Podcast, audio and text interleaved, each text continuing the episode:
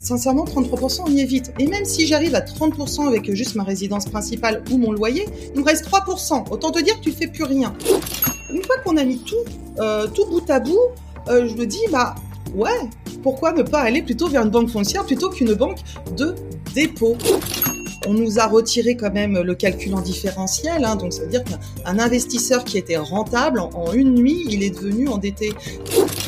En banque de dépôt, euh, plus tu es riche, plus ton taux est bas, et moins tu es riche, ben, plus ton taux est haut. Ben là, c'est pour tout le monde pareil.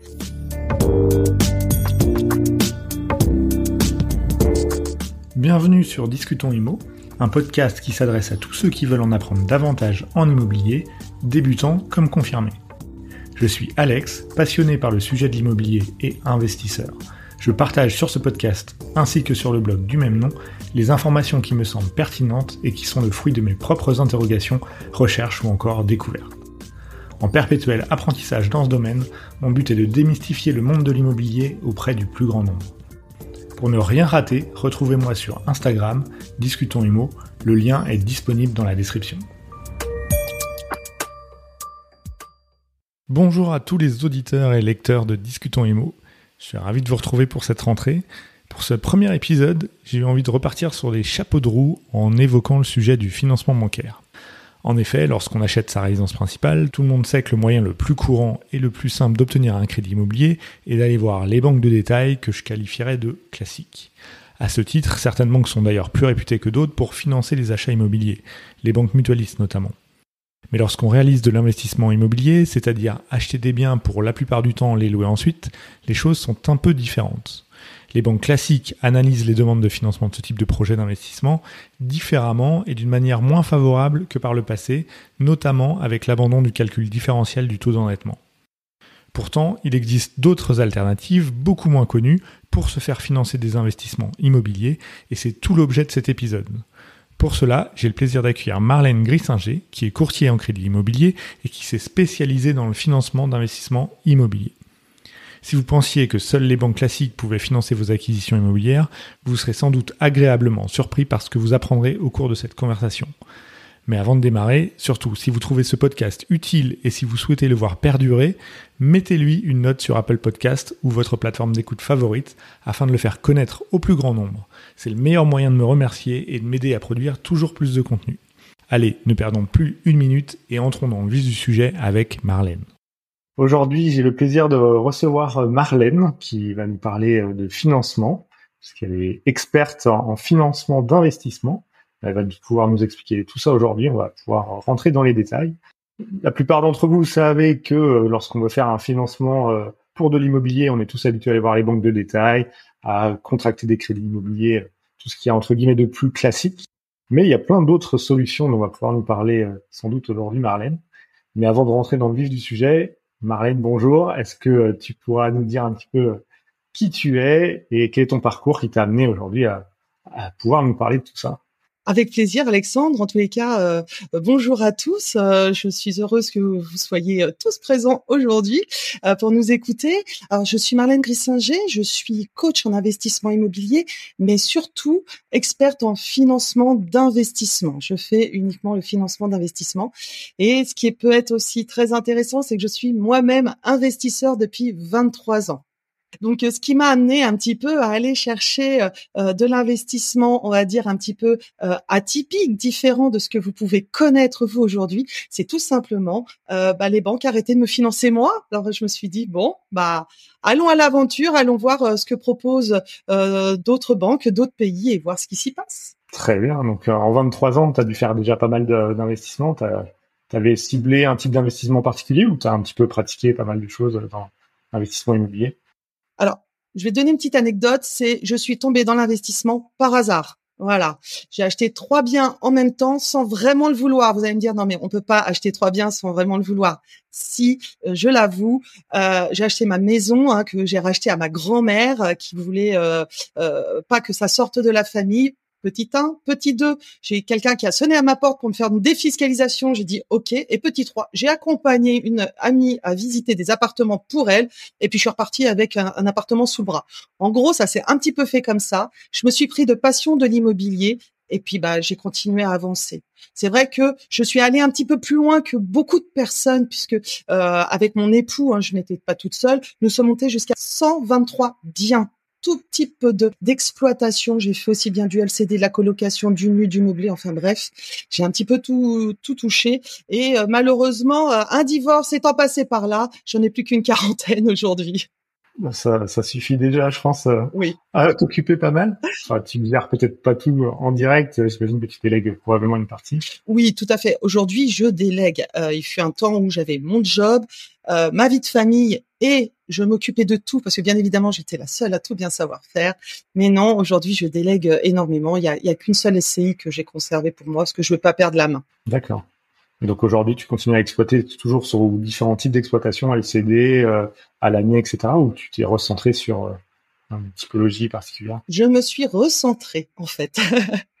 non, non, je ne fais plus que euh, du longue durée et je fais principalement du meublé euh, pour étudiants. D'accord un peu partout euh, en France, dans le monde. Et je me suis encore recentrée puisque avec le divorce, il a fallu que je vende beaucoup de beaucoup de biens euh, et je suis quasiment que sur la région. Enfin non, je suis que sur la région parisienne et pas. Bon bah ça doit occuper un petit peu en effet. Et surtout, ça te permet de connaître euh, bien le financement. Aujourd'hui, je sais pas si tu continues d'ailleurs à en acquérir des nouveaux, mais euh, ça t'a permis sans doute de balayer euh, pas mal de possibilités pour arriver à ce nombre de de lots alors, ce qu'il y a, c'est que si je voulais faire la même chose aujourd'hui, ce serait bien plus compliqué. Bien évidemment, ça fait 23 ans que, j'investis, donc l'Eldorado de l'investissement était, j'étais en plein dedans. Hein. On déposait un dossier, on repartait déjà avec l'accord. Euh, on n'avait pas encore signé chez le notaire, qu'on était déjà en train de regarder un autre bien. On achetait ça par, euh, au début par appartement, puis après par immeuble. Euh, sincèrement, on avait des taux assez bas, même si j'ai commencé à 7% et j'en étais très contente. Mais aujourd'hui, les normes bancaires complètement changé, mais il y a encore de belles choses à réaliser et il euh, faut regarder ce qui se fait ailleurs.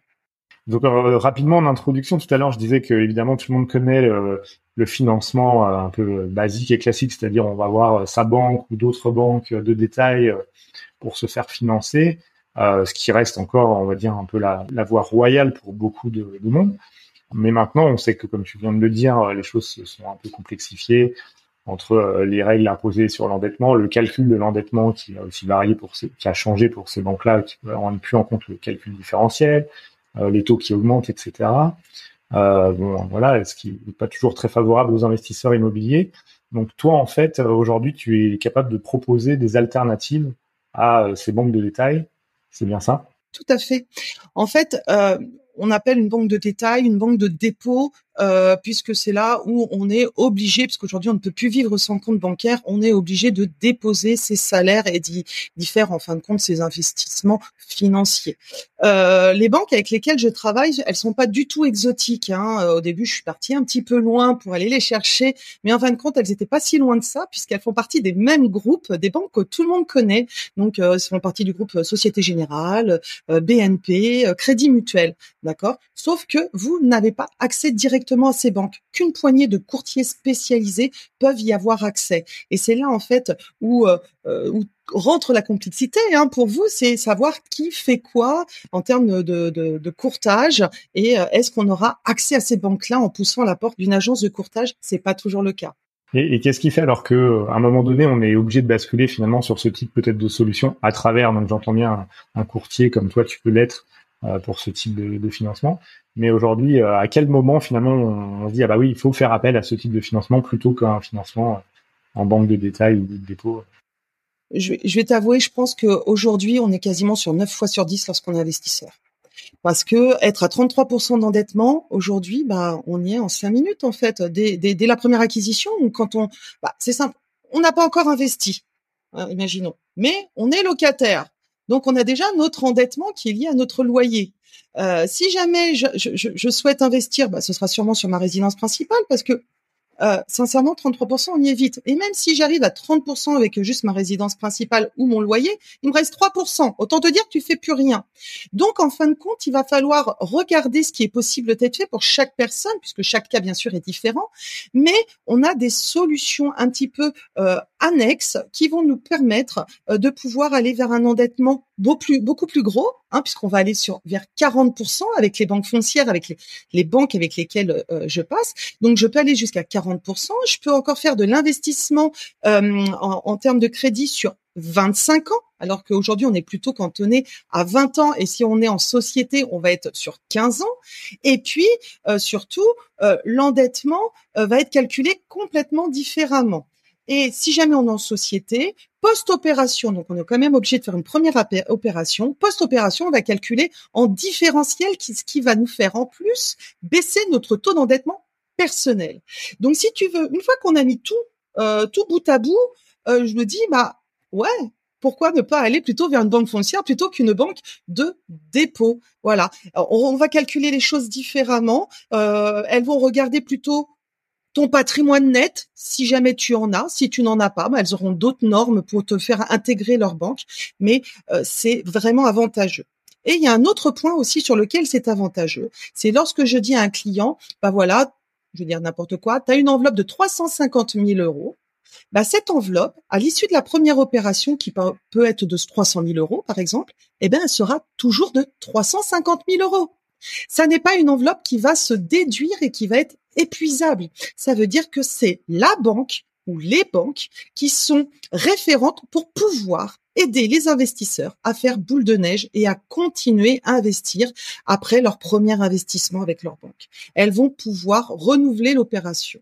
Voilà. Et ça, aujourd'hui, il n'y a pas beaucoup de banques de dépôt qui le proposent. Quand on t'écoute, on a l'impression que c'est magique euh, pour un investisseur, mais j'imagine qu'il y a des conditions, des choses un peu particulières qui font qu'on peut accéder à ce type de financement. Déjà, euh, est-ce que c'est accessible euh, en nom propre, uniquement à travers une SCI, euh, qu'elle soit liée à Salière ou avec une société commerciale? Est-ce que vraiment ça s'adresse à, tout, le monde ou vraiment déjà faut être dans des conditions bien spécifiques? Comme toutes les banques, elles ont leurs conditions et elles ont leurs normes. D'accord? Je vais donner un exemple. Un chef d'entreprise ne sera pas vraiment ciblé sur ce type de banque. Mais ça ne veut pas dire qu'on va pas le financer. Ça veut dire qu'il va falloir trouver une solution pour pouvoir le financer. La solution pour ce type de catégorie, c'est de l'associer avec une autre personne qui, elle, ne sera pas euh, chef d'entreprise. Mais ça peut être euh, aussi bien frère, sœur, père, mère, ami. Mais les parents sont les mieux, on va dire, acceptés, en tous les cas, moi, dans mes modes de calcul. Pourquoi? Parce que tout simplement, eux-mêmes auront déjà un faible endettement puisque lorsqu'on a une personne d'une trentaine d'années, on peut s'imaginer que ses parents ont 60, 65 ans. Donc moins euh, moins d'endettement parce que souvent propriétaires de la résidence principale, même s'ils sont à la retraite, leur endettement est faible. D'accord? Et vous allez me dire, ouais, mais 65 ans euh, derrière pour avoir un crédit, euh, c'est un petit peu plus compliqué les banques par lesquelles je, avec lesquelles je travaille, je vais jusqu'à 95 ans, âge de fin de prêt. Là où les banques de dépôt vont à 75 ans. Et tout simplement, on n'est pas dans l'obligation de les assurer. Parce que principalement, pourquoi une banque de dépôt ne veut pas aller au-delà de 75 ans, c'est qu'elle ne trouve pas d'assurance. Voilà. Et là, comme l'assurance est que facultative, on va jusqu'à 95 ans. Et quel est l'intérêt pour ces banques finalement d'accepter plus de risques en n'obligeant pas ces personnes à s'assurer J'imagine qu'il y a une contrepartie euh, quelque part il n'y a pas plus de risques. Quand une personne euh, décède, qu'est-ce qui se passe? Et ça, c'est dans toute la société. Hein, c'est que bah, c'est la succession qui va prendre en charge. Donc, elle va prendre le relais. Mais comme elle devient aussi propriétaire, si vous voulez, il n'y a pas de risque puisqu'on est sur du locatif. Donc, dans tous les cas, même si la personne décède, on n'arrête pas de payer le crédit puisque le loyer est toujours assuré. D'accord? Donc, il n'y a pas plus de risque du tout dans ce cas-là. Et je vais même vous dire, si on rappelle à la loi, normalement, l'assurance euh, emprunteur n'est pas une obligation. Elle le devient parce que la banque l'exige. Mais en France, il n'y a pas d'obligation d'assurance. Donc, il n'y a pas euh, du tout de risque à ce niveau-là. Et je vais même vous dire, c'est même un facilitant pour euh, pour derrière de la succession, pour même faire sortir une personne euh, d'une société, hein, bien évidemment, je parle d'une société. Voilà, c'est beaucoup plus facile que d'acheter en indivision. Et là, par exemple, si il y a une personne qui décède, on est beaucoup plus, c'est beaucoup plus compliqué en termes de redispatch de part d'immobilier. Voilà. Et, donc là, cette association que, qui se crée pour favoriser éventuellement un chef d'entreprise, elle peut se faire à la fois en indivision ou en SCI, même vis-à-vis de ces banques-là alors oui, c'est possible. Attention, au niveau de l'indivision, elles sont moins friandes. Voilà, hein, on, est bien vraiment dans de l'immobilier d'investissement avec des, investisseurs qui souhaitent en tous les cas vivre de leurs investissements. On n'est pas, excusez-moi, mais dans l'amateurisme en disant bah, j'en ferai un et puis bah, je vais faire un petit studio euh, et puis on verra plus tard. D'ailleurs, la première obligation de ces banques, euh, et vous allez sourire, c'est de faire une doublette. Voilà, vous êtes dans l'obligation d'acheter au moins deux lots en même temps. Donc, ce qui est génial pour tous les investisseurs, parce qu'on va dire bon bah je vais acheter deux appartements en même temps, ou alors c'est euh, un immeuble de rapport avec minimum deux lots. Et là, déjà, quand on voit ces, ces obligations, on se dit ah oui, on pense différemment. Voilà. D'accord, oui, donc ça s'adresse déjà pas à simplement euh, euh, quelqu'un qui voudrait faire un investissement locatif dans sa vie et qui en effet déjà a déjà atteint les 33% d'endettement, en tout cas ce sera pas une solution pour lui. On parle vraiment d'investisseurs qui, comme tu dis, ont une vraie stratégie sur la durée pour investir de manière un peu plus massive euh, dans le domaine. C'est ça. Alors, si votre projet, c'est d'acheter deux, deux, biens euh, dans le futur, bah, achetez-les en même temps et vous pouvez passer par ces banques.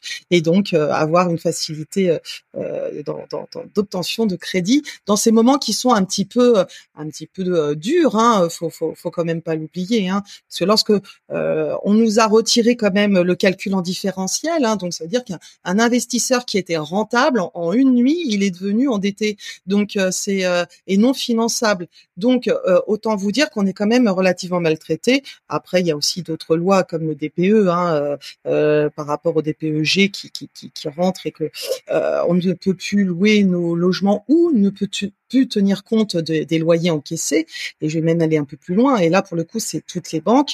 Lorsque vous avez du patrimoine personnel en E, F ou G, eh ben, il va falloir aller refaire des DPE et faire des travaux parce que nous ne tiendrons plus compte de ses revenus. Donc ça veut dire que l'endettement, encore une fois, peut facilement exploser.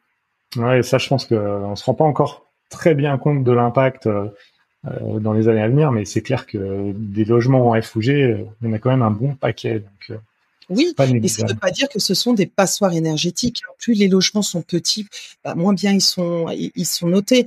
Donc bon, c'est encore une fois une parade pour, Ok, donc finalement, ces banques ne sont pas tenues d'appliquer euh, les mêmes euh, les mêmes règles que les banques de dépôt, donc que ce soit sur la limite de 33% d'endettement ou sur le calcul euh, de l'endettement.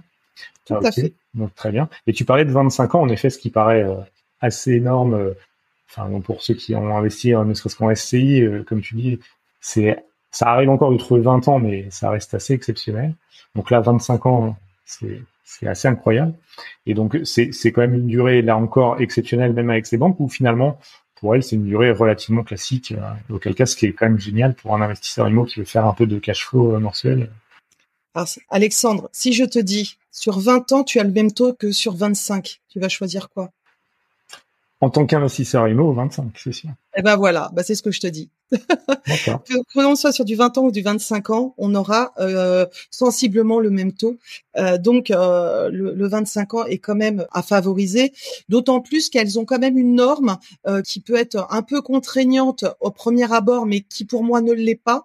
Euh, elles ont une norme qui est que on est dans l'obligation chaque mois d'avoir un cash flow minimum de 15%, un cash flow positif de 15%. D'accord? Ça veut dire que nos loyers doivent être 15% supérieurs de la mensualité. Voilà. Donc d'un certain côté, on dit ouais c'est compliqué, etc. Non, j'en fais tous les jours, donc c'est pas un problème. Mais la banque, elle va sécuriser euh, votre euh, votre investissement par ces normes-là euh, et en même temps, elle aussi, hein, elle sécurise vraiment votre investissement et vous aide à avancer en tant qu'investisseur et pour pouvoir continuer à renouveler, renouveler, renouveler.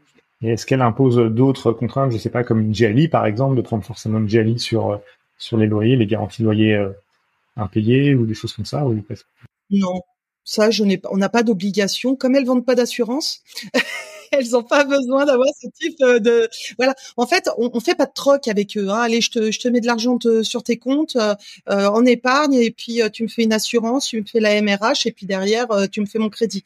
Non, là, on n'est vraiment pas du tout sur du troc. Et j'ai même te dire que tu gagnes 1500 euros par mois ou 15 000 euros par mois, les taux seront le même. D'accord? Euh, en banque de dépôt, euh, plus tu es riche, plus ton taux est bas, et moins tu es riche, bah, plus ton taux est haut. Bah, là, c'est pour tout le monde pareil. L'inconvénient avec ces banques-là, par contre, c'est qu'on ne peut rien négocier. Hein. On va pas les, on va pas les négocier les IRA, on va, on va rien négocier en fin de compte. Mais on va avoir la possibilité euh, d'avancer et d'aller plus loin dans nos investissements.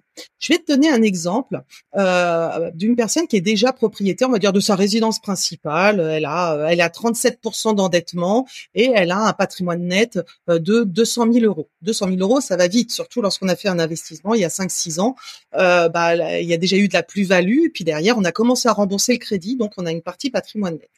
Tu as 200 000 euros de patrimoine net, tu as 37% d'endettement, tu vas dans n'importe quelle banque, personne te prête un sentier.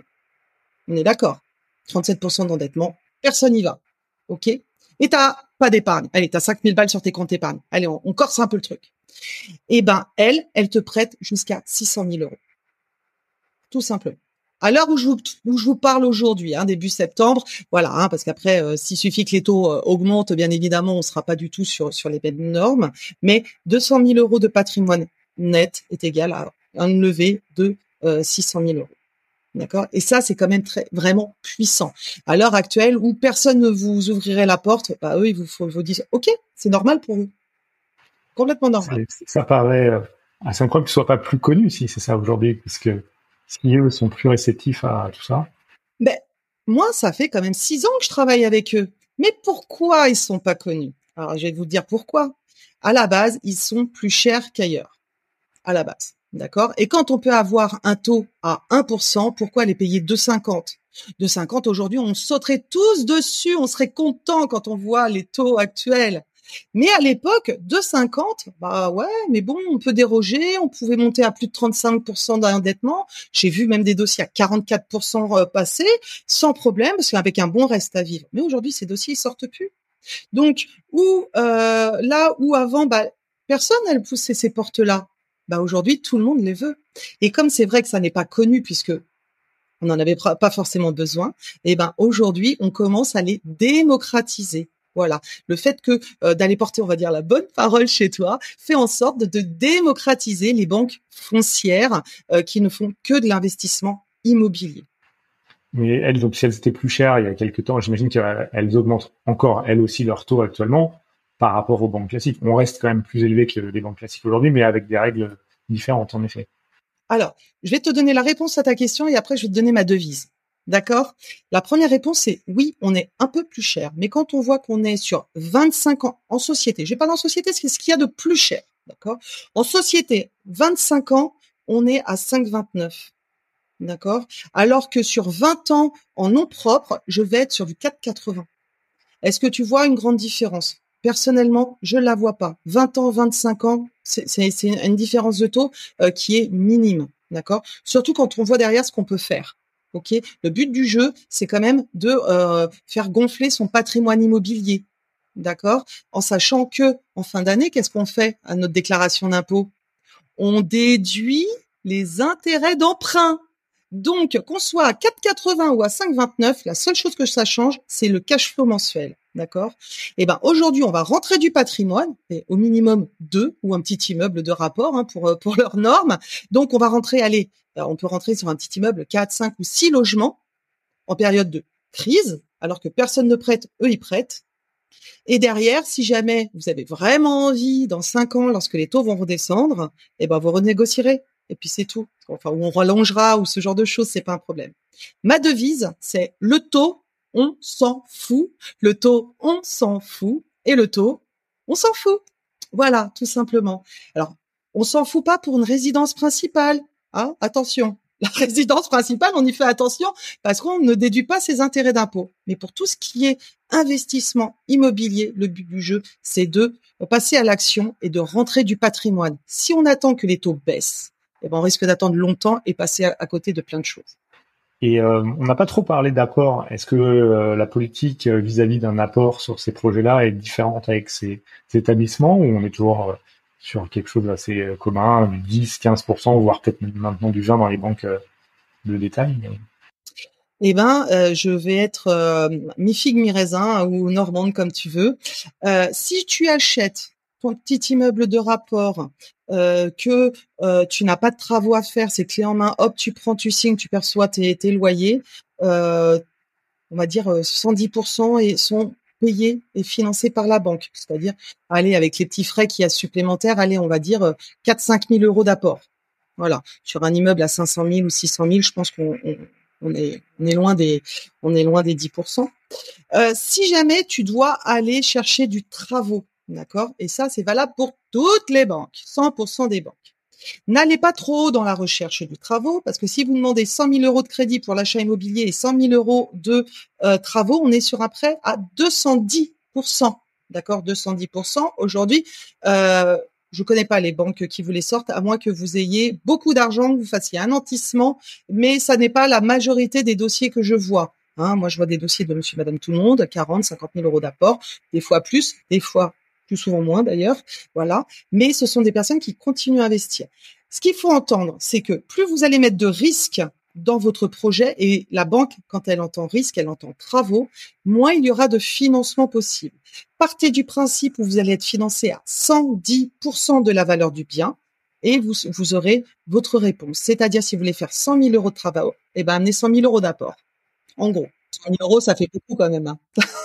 C'est sûr qu'on on sait bien que tous les établissements, même entre guillemets, normaux, euh, évidemment, euh, gèrent leurs risques. Donc, euh, quand on a autant de travaux, c'est pour aller un gros risque si jamais ça va pas au bout ou que ça se passe pas bien. Bon, donc c'est logique aussi. Hein. Tu sais, Alexandre, je vois beaucoup de dossiers passer tous les jours. Et le nombre de dossiers euh, avec les belles années qu'on a eues où on payait, bah, on faisait du 200%, on faisait trois ans de différé, etc. Il y a des biens qui aujourd'hui arrivent à mon étude et qui ne valent pas le montant du crédit. C'est-à-dire que le crédit est supérieur à la valeur du bien. Demain, ils ont le moindre problème, ils se font saisir leurs biens et mis en vente aux enchères. Et ben derrière, même une fois qu'ils n'auront plus leurs biens, ils devront encore de l'argent à la banque. Donc, faut vraiment faire attention à ça.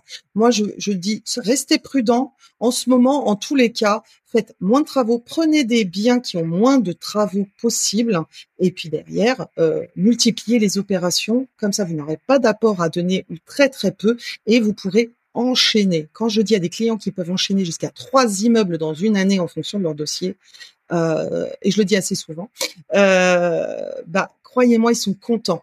Et le tout, c'est de rentrer dans les normes. Alors, généralement, on vient vers moi avant hein, d'aller chercher un bien. Pourquoi? Parce que je regarde si vous rentrez dans les normes de la banque personnellement et je vous dirai quoi aller chercher euh, derrière euh, comme type de bien et quelles sont les normes dans lesquelles vous devez rentrer pour pouvoir euh, être financé. Donc en gros, tout le monde, quelle que soit sa situation, peut te solliciter pour ce type d'investissement. pas besoin d'avoir forcément un haut revenu. Ou... On est d'accord j'ai le le le le le coup le, le coup le financement le plus euh, le plus sympa que j'ai fait c'est euh, à une maman célibataire euh, qui avait un salaire de 1800 euros. Je lui ai récupéré en en prêt 580 000 euros. On n'est pas du tout sur les modes modes de, les mêmes modes de calcul. Ah non ça c'est bien que le différentiel est bien sympathique pour les investisseurs immobiliers. Voilà. Ah Attention, le différentiel, c'est post-opération. C'est à partir de la deuxième opération, pas la première. Oui, oui. C'est ce que tu disais tout à l'heure. Tout à fait. Très bien. Bah, super. Bah, écoute, euh, je pense que ça peut intéresser beaucoup de monde, là, ce que tu nous as expliqué euh, sur euh, les banques foncières. et puis, en plus, je crois savoir, pour avoir écouté un autre podcast sur lequel tu étais passé, qu'il y a encore d'autres euh, alternatives. Il me semble que tu avais parlé peut-être même de banques étrangères parfois. Alors là, on part peut-être sur encore autre chose, mais euh, il y a aussi des possibilités, euh, ce qui, ce que je ne connais pas d'ailleurs moi, euh, avec des banques étrangères de se faire financer des biens en France euh, en termes d'investissement immobilier Alors oui, on a euh, des banques luxembourgeoises, des banques suisses et espagnoles. Donc juste pour ne nommer qu'elles. Mais attention, on parle plus du tout euh, de même type d'investissement et surtout, on va parler de nantissement. Là, il faut avoir beaucoup d'épargne en revanche, mais c'est des solutions qui sont très intéressantes lorsqu'on a un, déjà un beau patrimoine et qu'on a des fonds financiers et qu'on est proche de l'IFI. Euh, on va aller chercher euh, de la levée de dette pour bah, pour échapper à l'IFI tout simplement. Donc voilà, on est vraiment dans un dans une démarche complètement différente dans dans ce cas-là. Mais pour parler de différenciation, je travaille aussi avec des fonds d'investissement, par exemple pour les marchands de biens d'accord Où on va aller euh, euh, chercher. Euh, alors, ce sont des fonds d'investissement français hein, avec des fonds français qui vont vous accompagner pour pouvoir aller chercher de, du financement. Mais j'aime pas dire le mot financement, mais on va dire des enveloppes, voilà, des enveloppes de trésorerie pour pouvoir faire une activité de marchand de biens. Donc, ce sont, moi, j'appelle ça des des, des opportunités tiroirs, hein, des, des financements tiroirs caisse. Pourquoi? Parce que faut que ça dure très peu de temps. Voilà, 6, 10 mois, un an maximum, parce que ce sont des, produits qui comptent un petit peu plus cher. On est sur du 8%. C'est beaucoup moins cher que le crowdfunding qui peut être entre 12 et 15% en ce moment. Là, on est sur du 8%. Donc, euh, voilà, faut... Euh, faut en fait, je veux dire, à chaque client sa sortie bancaire, hein, c'est tout simple. Euh, voilà c'est vrai qu'au fur et à mesure qu'on avance dans son parcours d'investisseur, de toute façon, on découvre sans arrêt des nouvelles possibilités, euh, des nouveaux moyens euh, de se financer, d'exploitation. Enfin, c'est ça qui est assez magique, je trouve aussi dans l'IMO, c'est que euh, on n'a jamais fini d'apprendre. tout à fait. Mais pourquoi? Parce que même toi, tu n'es plus du tout au même niveau qu'il y a dix ans quand tu as commencé. Donc, comme tu évolues, bah tes, tes besoins et tes envies évoluent, et en face, les solutions qui sont apportées évoluent aussi. Donc au fur et à mesure de ton parcours, bah, tu apprends plein de choses et, c'est ce qui est beau en immobilier, c'est que euh, euh, bah, c'est une aventure de toute une vie. Moi, c'est vraiment ma passion. Mais ça se ressent, ça se ressent. Et euh, bah, écoute, en tout cas, merci, on a appris beaucoup de choses. Et, toi, alors quelle est ton actualité par rapport à ce que tu proposes en termes justement d'accompagnement alors, si tu veux, euh, là, septembre, c'est la rentrée. J'ai énormément, énormément d'actualités. Euh, la première actualité, bah, la semaine prochaine, euh, lundi 11 septembre, j'ai bah, ma newsletter qui sort, hein, que je, bah, c'est le tout début. donc, si tu, si les gens, hein, si nos auditeurs souhaitent qu'ils n'hésitent pas à aller sur mon site marlenegrissinger.com, taper sur newsletter et s'inscrire, ils la recevront gratuitement bien évidemment. Euh, J'enchaîne toujours la semaine prochaine, jeudi. Euh, je crée les jeudis de l'IMO tous les deuxièmes jeudis euh, de chaque mois dans un lieu différent. C'est sur Paris. En revanche, je suis désolée pour ceux qui sont pas parisiens, mais si vous pouvez venir à, à, Paris, venez nous rejoindre. C'est un événement qui est complètement gratuit euh, et on sera qu'entre investisseurs et euh, je, je, viendrai avec euh, bah, mes partenaires avec qui je travaille tous les jours. Si vous avez des questions à leur poser, ce sera avec plaisir. il y aura un spécialiste de la chasse, un avocat fiscaliste, il y aura un spécialiste des travaux, il y aura moi, bien évidemment, et puis euh, j'oublie, j'oublie Cécile qui est euh, euh, architecte d'intérieur, voilà, pardon. donc voilà, tout ça et ce sera dans la bonne humeur et surtout ce sera gratuit pour tout le monde. Il y a, on est vraiment là pour échanger et qu'on soit tous dans une même dynamique d'investissement, bah, nous fait du bien parce que généralement dans notre quotidien on n'est pas forcément entouré d'investisseurs et on peut se cacher de ce qu'on fait pour pas pour pas justement froisser la personne qui est à côté de nous et là pouvoir se libérer en fin de compte, c'est quand même assez agréable. Donc pareil, marlenegrissinger.com euh, et puis là vous allez sur sur euh, les jeudis de l'IMO. Donc vous verrez, euh, là la semaine prochaine, nous sommes sur les guinguettes de Javel. Donc j'espère qu'il fera beau. voilà.